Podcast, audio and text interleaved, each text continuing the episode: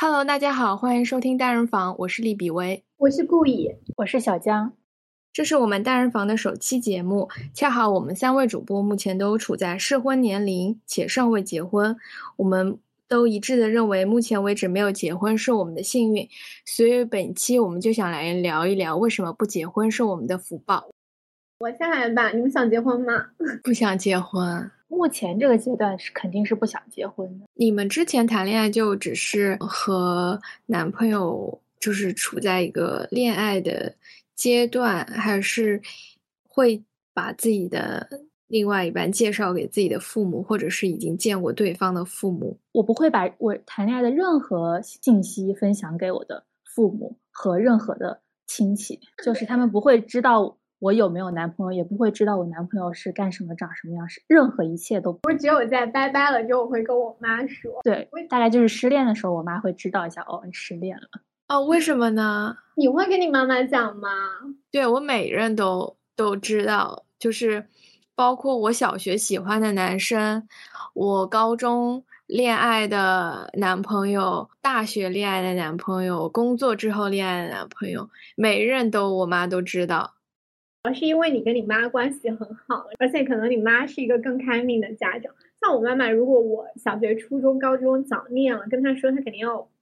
放胆鸳鸯。如果大了之后我再谈的话，肯定都要评判这个男生的标准是否合适。到了现在这个年龄，我要是跟他说我谈恋爱了，那他肯定要催着我，就是带回家再见一次，要知道一下情况，确认合不合适，不合适就再放胆鸳鸯，合适就赶快结婚，就会带来一系列的的麻烦。那我不如不说。那我我我觉得，在我跟他分享的每一段我自己的恋爱经历上面，包括我自己，然后也包括他，其实我觉得我们两个人对于恋爱和结婚的观念上都是不断在改变的。就比如。说我很小的时候，像小学，我会说我喜欢班上哪个男生，他只会觉得好玩。到初中的时候，他会跟我说你喜欢异性或者是想要恋爱，这个都是很正常的一件事情，就不希望我会刻意去隐瞒这个事情，因为他觉得这是一个正常的人的情感的状态。所以我到高中的时候谈了恋爱，就跟他说我男朋友来过我家，然后我也去过我男朋友家里面，就挺正常的，就像。一起写作业啊，在家一起看电影啊什么的。然后到了大学，我觉得大学跟他分享是我觉得最奇怪的一段。也许是因为年纪大了，就是到了大学，很多人可能大学毕业会选择结婚或者是分手，因为很多人不是在他们的大学恋情在毕业的时候就会面临结婚或者是分手的这样的一个呃选择嘛。可能他以前的观念也会觉得说，是不是二十几岁的时候结婚是一件。正常的事情，但是那个时候其实我觉得给我自己也有一个比较大的压力，因为我也没有想要结婚。我当时男朋友是想要结婚的，我妈妈是觉得如果有合适的人结婚是可以的。但是后面可能也是因为像女性主义的书啊，然后那些观念逐渐普及了之后，她自己也有一些改变，我也有改变。就是结婚这件事情在我们家已经成了一件不必要的事情了。我知道为什么我不跟我妈妈讲了。其实我跟我妈妈关系还不错，我觉得小时候她没有给我灌输过什么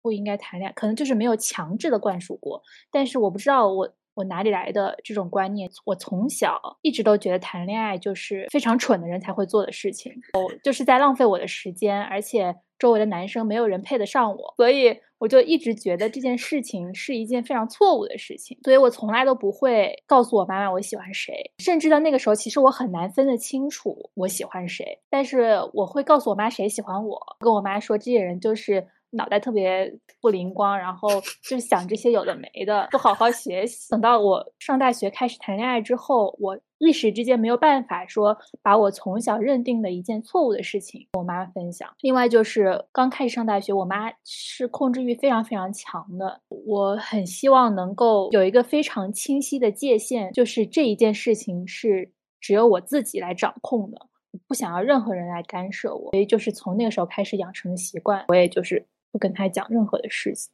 这方面的事情，而且他其实自己也不是很介意。他说：“又不是要结婚了，有什么可认识，有什么可知道的？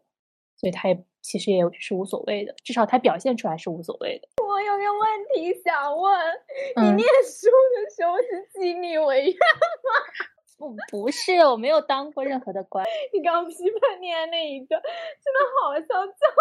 主是真的，就是我觉得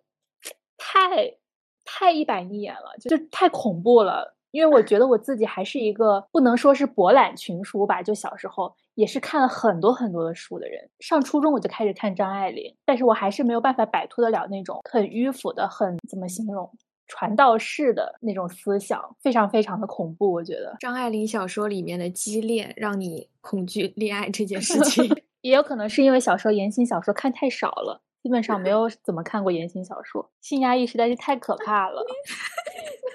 这个就是完全影响了我十八岁之后的择偶观，所以你现在择偶观是干嘛？就是那种张宇这种呀，小镇青年会打架的，工地上一些民工之类的，张宇一看就会家暴。我现在就 搜章鱼长什么样子，就是一些会在工地上打工的小镇青年，但是啊就是那种工地帅哥，就头发很长，然后会流汗，然后穿背心，然后 然后有肌肉，然后偶尔的。呃偶尔还会写一下诗什么的。这还侧面的说明了一点，就是我仍然没有打破自己对浪漫爱的幻想。我觉得你这个不是没有打破浪漫爱的幻想，你这就还有一颗圣母心，就是要拯救一些脆弱的男人。我没有要拯救他们呀，我只是你想和他们一起摆烂吗？我不想。那你不想跟他们一起摆烂，那你如果和这种男人谈恋爱，那肯定房租是不是你出啊？要不你就和他一起住公棚，嗯，那我可以不跟他一起住吗？你们就只见面是吗？对呀、那出去吃饭呢？就吃十呃十块钱，让他在他工地上泡泡面，我吃。我觉得可能是因为青春期或者是读书的时候，就是自己太乖、太听话了，然后过着这种按部就班的生活，可能想要在爱情里面实现一些叛逆的、跟主流生活不一样的体验吧。我其实自己特别特别的清楚，现在为止啊，我自己还是对亲密关系、对家庭这个单位，甚至对婚姻，都是还是抱有幻想的。但是与此同时，我其实很清楚的知道，比如说对婚姻的幻想或者对爱情的幻想，某种程度上来说，确实是后天塑造的。但是我不知道说我需要有花多大力气去抵抗的社会塑造。那我如果真的就是我花尽我所有的力气去抵抗，然后我选择了一条我认为更理智的道路，这样这个道路会更幸福吗？还是说我就顺应我自己的内心，尽可能的就是努力去保护好自己的权益，争取自己的幸福，这样的路会更好嘛？然后我们就可以进入到说周围有多少人是因为爱情走入婚姻的？你们觉得这个比例有多少？我觉得很多人在一开始以为自己是因为爱情走入婚姻的，但反而是走到婚姻的前面了，才发现婚姻并不是爱情的考量，而是经济的考量。你们有逛过什么劝豆瓣劝分小组吗？还有鹅饭鹅组衍生出来的生活组，很多很多帖子都是说已经要谈婚论嫁了，前几个月或者是已经订婚了，结果最后谈彩礼的时候没有谈拢，拜拜了。他们可能恋爱很多年，在前面好多好多年的时间里，都以为我们是爱情。我们要走，因为爱情走入婚姻，结果真的临头了，才发现走入婚姻跟自己想象的因为爱情完全完全不一样。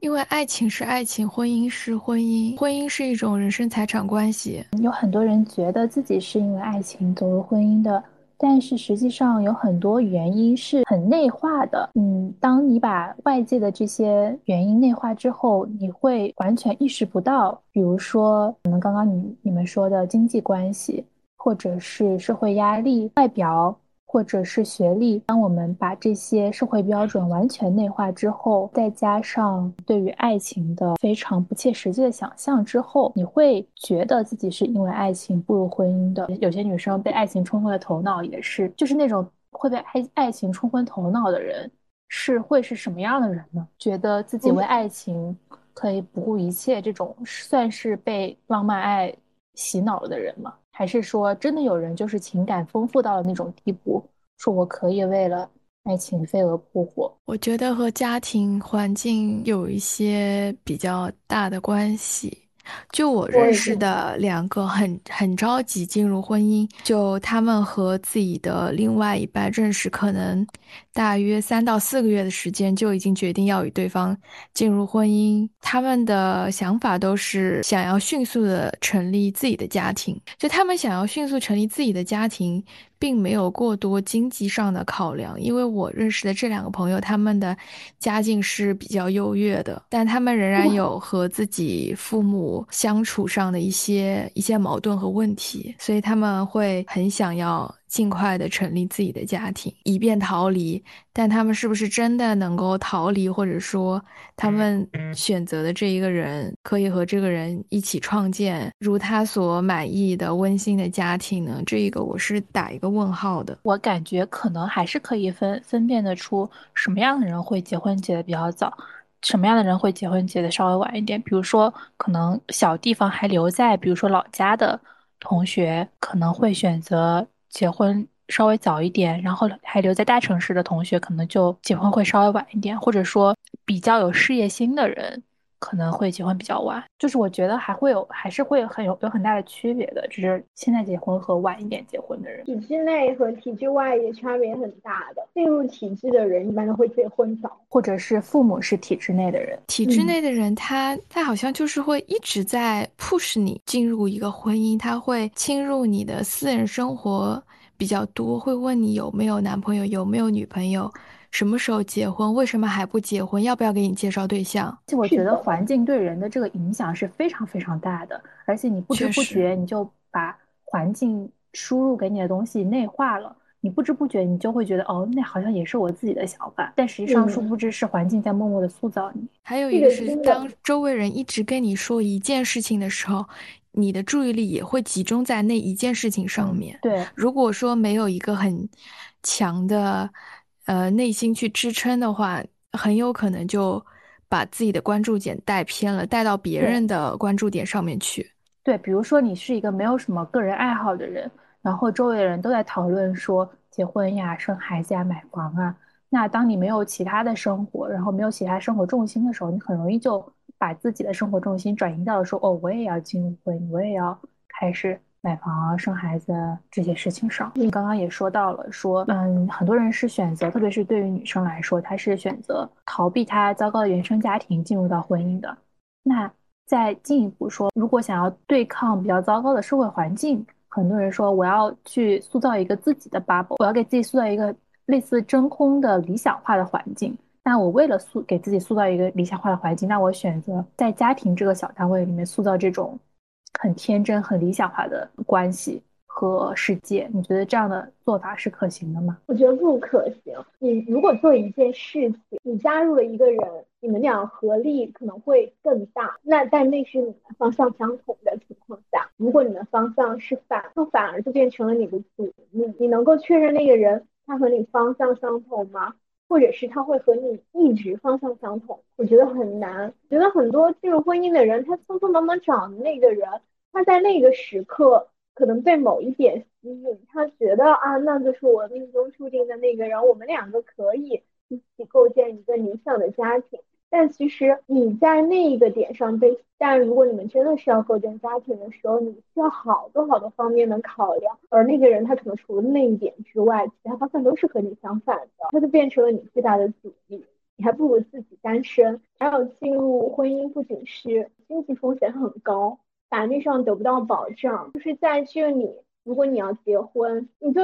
真的是依依靠另外一个人的人品，让我全然的相信一个男人。是太难太难的事情了，无法交付对男人交付出那份信任。如果如果法律它能够保障我，就是我不受到伤害，哪怕是我离婚了，我结婚了，我都不会承受那么大的风险。那我觉得结婚也就还。但在这里就是孤注一掷，你把那个风险全部依赖依靠在那个男人的人品上，好恐慌。我觉得人就是靠不住的，何况是靠男人。所以我觉得很多女性她走进婚姻之后，就会不断的去妥协，因为她发现男的是不会改变的。是在她生了孩子之后，她把所有的注意力都集中在自己的孩子身上。因为男的不会改变，所以让自己改变。可能因为从那个制度里面，你选择不进去的成本可能是社会舆论的压力。但你选择出来的成本，可能还有一些经济啊的那种。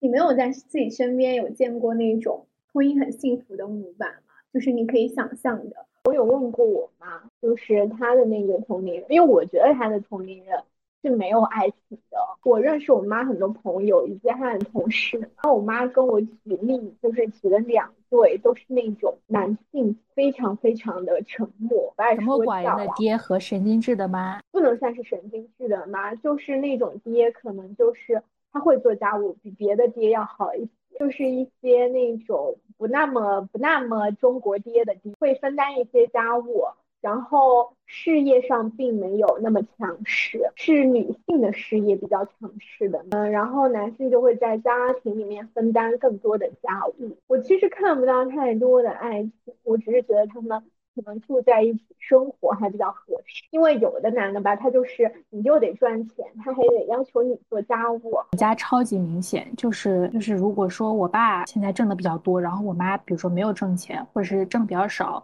那我爸就马上就在家里开始，我不知道现在我说话他听不听得到，马上就在家里开始趾高气昂起来了，然后就不愿意做做家务。但如果说现在我妈收入比较高，然后她就会在家里面特别的老实，让他干什么他就干什么。就是周围的人身上我看不到这种例子。知道女性主义之后，我再去看跟我同龄人的，或者是就是跟我同龄但并不是我身边人，或者是网上的那些例子。可能就是他们展现出来的是幸福的那一面，就是那个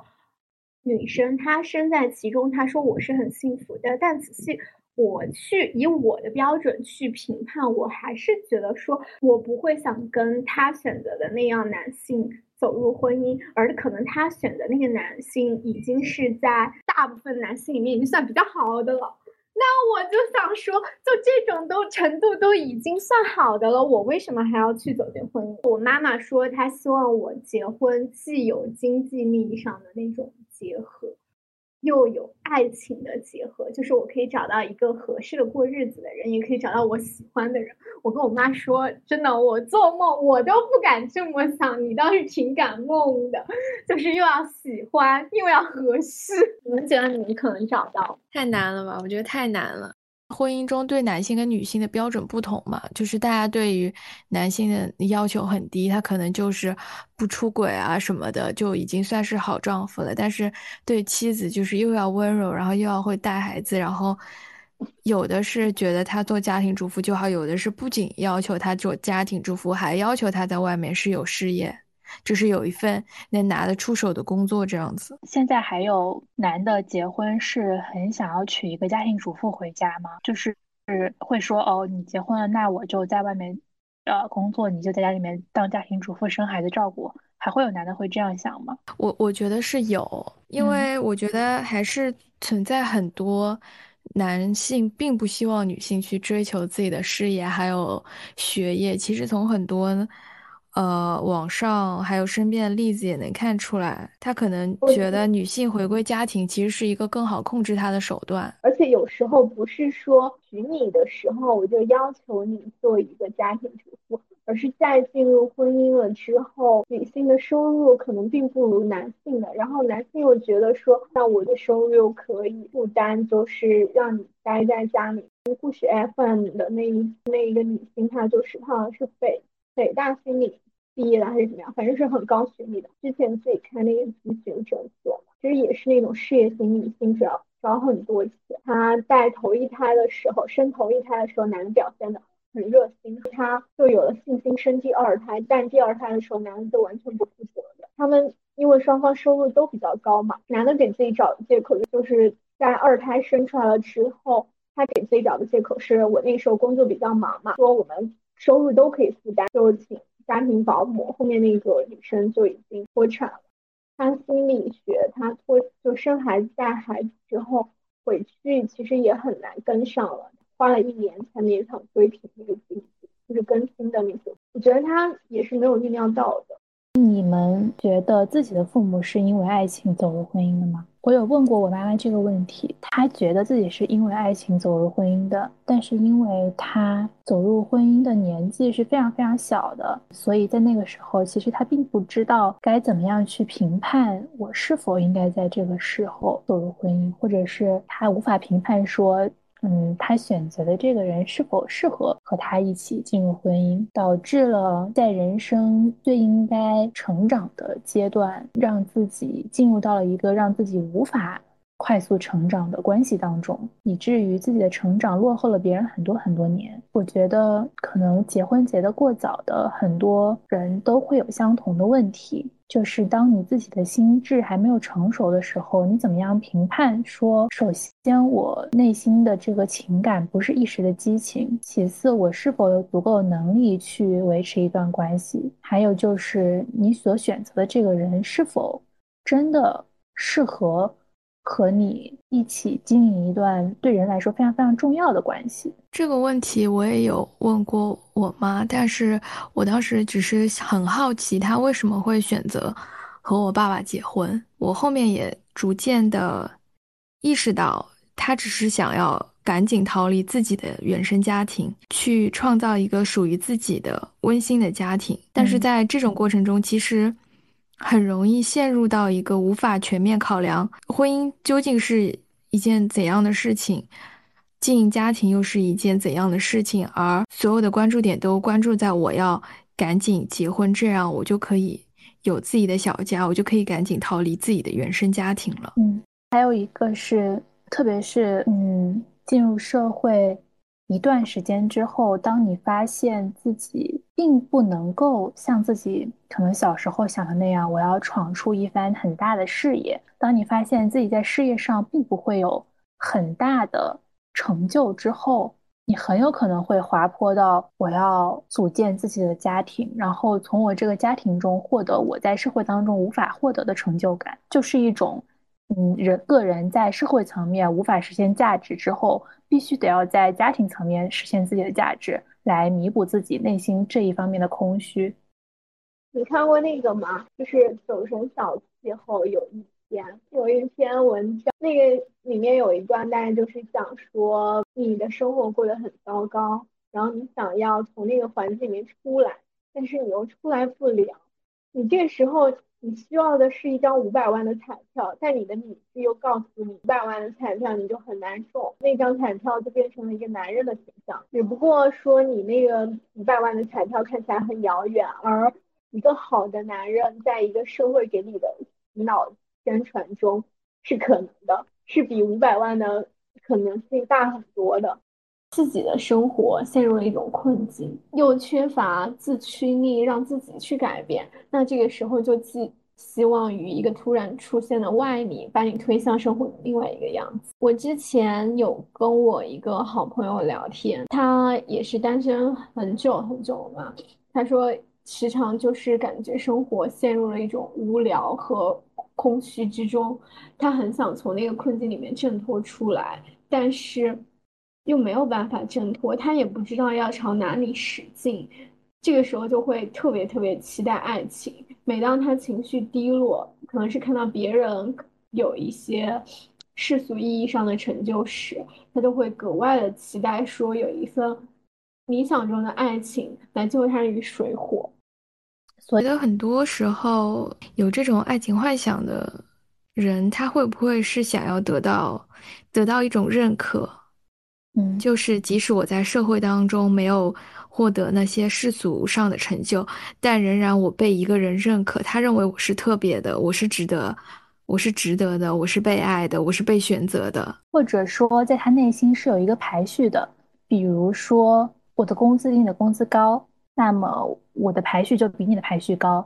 或者是我买了房，你还没有买房，那我的排序也比你的排序高。或者是我的工作、我的学业都比你好，那我的排序也比你的排序高。当人的内心充满了这种特别社会达尔文的排序的时候，他很轻易的就会想到说：那我结婚了，你没有结婚，那我在这个社会当中当中的排序是比你高的。在这种情况下，他也会很容易选择说，那我就结婚好了。为了为了让使我的社会排序比其他没有结婚的人更高一些，从这件事情上来让他获得一种成就感。这样我想起了很多劝未婚女性结婚的已婚女性。我觉得很多时候这像一个社会检疫证书。当你走进婚姻或者走进过婚姻的时候，结婚证就像是猪肉上被盖了一个戳，说你是一个正常人，哪怕你后面再离婚，都是没有关系的。很多父母也会说你是一定要结婚的，哪怕后面再离。但是当你一旦进入这个婚姻，即使你后面可以离婚，即使你从一段不合适的关系中脱离，你付出的。成本也是巨大的。莫言里的这一段说：“彻底不行了吧？结婚是用日渐消磨的热情换取安稳的过程。结婚只要过了三年，你的老公也就把你当个冰箱看待。”蜜家子说：“冰箱山河皱起眉，他们想着只要打开冰箱门，里面肯定有吃的东西。可是如果冰箱坏了，他们却懒得去修理。不是很多很多女性就是。”呃，年纪很大了之后，她也看清楚男人的面貌和婚姻的面貌之后，她其实也无所谓了。她对那个男性已经没有什么，没有什么要求了。就是当那个男性还有点利用价值的时候，他其实是在利用那个男的，然后他用维持婚姻的方式在利用那个男的。但我觉得那那个好像也行，其实很，我觉得那是很少数。我在小妹的私信里面也见过这种女性，但是我。觉得那是极少数的，就是传统社会对于女性的那种性欲望的压抑，其实很难让大部分的女性做到这一点的。就而且我也不觉得他说，就是他用维持婚姻的方式来利用那个男性，因为女性要维持婚姻，她就光是维持婚姻就要做出很多东西了。你觉得不结婚是自己的福报的一点，其实也算是一个 privilege 吧？为什么呢？在你对这件事情有怀疑的时候，你的父母并没有去逼迫你，也机缘巧合之下看了一些书啊，接触到了一些人的呃讲话，让你认识到婚姻这件事情，让接触到了男女不平等这件事情，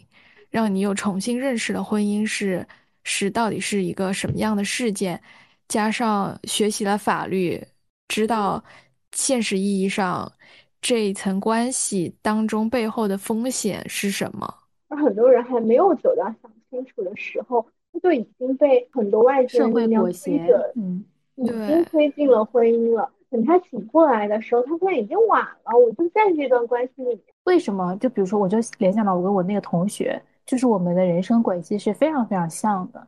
那到底是为什么使我们不同呢？就是为什么，比如说我特别特别自然而然的，甚至说我没有任何挣扎的，我我一接触到女女性主义、女权主义的思想，我就很自然而然的接受了这一切，然后我就觉得哦，就是正击我的内心，我在这个接受的过程中没有任何的挣扎，然后我就一步一步一步一步走到了我很很愿意走到了今天，但是肯定还会有人跟我一样接触了、照到了这些东西。但是他们却没有产生和我一样的想法。你们觉得这个不同是怎么产生的？说不出来，但是我有听过，就是说你就是这一些书、这一些影视，它激发的或者说它启发的，其实是本来的你。嗯，对我也是，是你本身的，是你本身的那个本性，你本身认可的观点。当你看到的时候，你会更加的，你更加的认可它。其实并不是说它有多大程度上改变了你。嗯，看似相同的轨你，其实有很多岔路口。你好像在大路口上是一样的，但是你可能中间走的那些曲曲绕绕的小路，你们看到的风景是不一样的，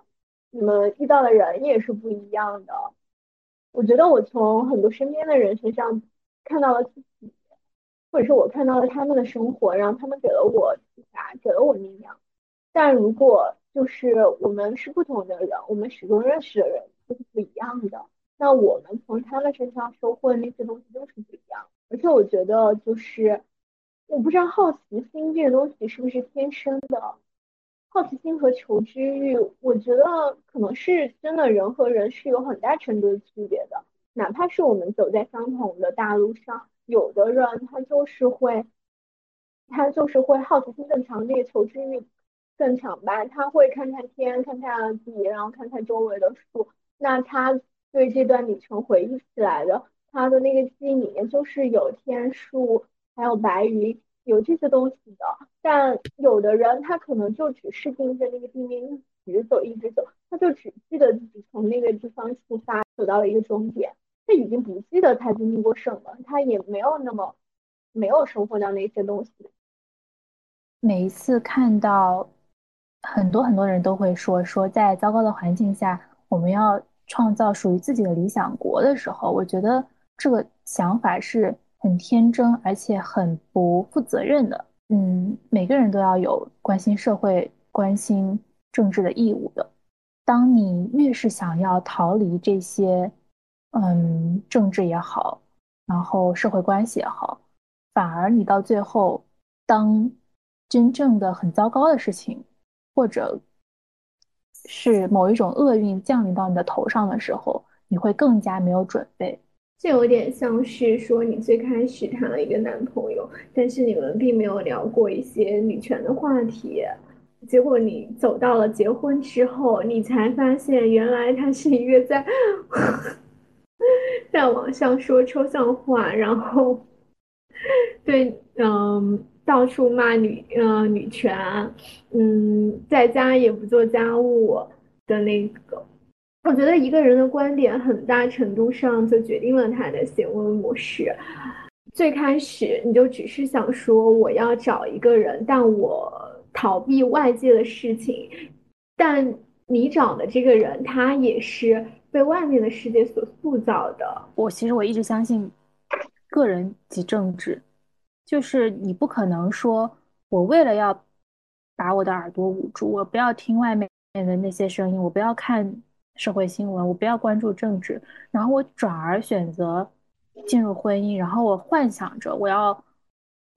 造出一个真空的世界，这个世界里面是没有政治，那是不可能的。每一个人，每一段关系。都是和政治紧密紧密相连的，比如说婚姻关系，在我看来就是一段很父权制的关系。女生真的很容易，当面对困难的时候，就被所谓的浪漫的爱情、所谓的美满的新婚姻诱使着进入到家庭当中。但是，这条看似轻松的道路，往往潜伏着更多的危险。从小到大，身边总是会有人说：“呃，女生不用太辛苦，女生不用学太难的专业，女生只要嫁一个好人家就行了。”就是总会有人对你说说这样的一一种话。所以，我觉得我和那些妄图从婚姻当中获得成就感的的人最大的不同是，当我回想我从学校出来走入社会的这几年。其实是突然一下变得非常非常不顺利的，但是我没有哪一刻会想说，哦，那我就这样吧。我从来没有想过说我的人生就是会就这样子到此为止了，我只能到这个地步了，我的工作只能做到这儿了。我从来没有这种服输的想法。那这种不服输的想法，迫使我不断的在改变，迫使我自己一直在寻求。更加宽广的人生道路，所以对我来说，这些挫折、这些屡屡碰壁，反而让我没有那种安定下来的想法，也没有让我有哪一刻说：“哦，我就结婚吧。”如果说我这几年真的会很顺利，然后取得了世俗上的成就，那我很有可能就会选择安定的生活，会选择婚姻，所以我才会说。不结婚就是我的福报，这就是让我想到我父爱说过的。他在第二信里面写到过，男人的极大幸运在于他不不论是在成年还是在小时候，必须踏上一条极为艰苦的道路。不过这又是一条最可靠的道路。女人的不幸则在于被几乎不可抗拒的诱惑包围着，每一种事物都在诱使她走容易走的道路。他不是被要求奋发向上走自己的路，而是听说只要滑下去就可以到达极乐的天堂。当他发觉自己被海市蜃楼愚弄时，已经为时太晚。他的力量在失败的冒险中已被耗尽。我都想知道故事有什么值得大家忧愁。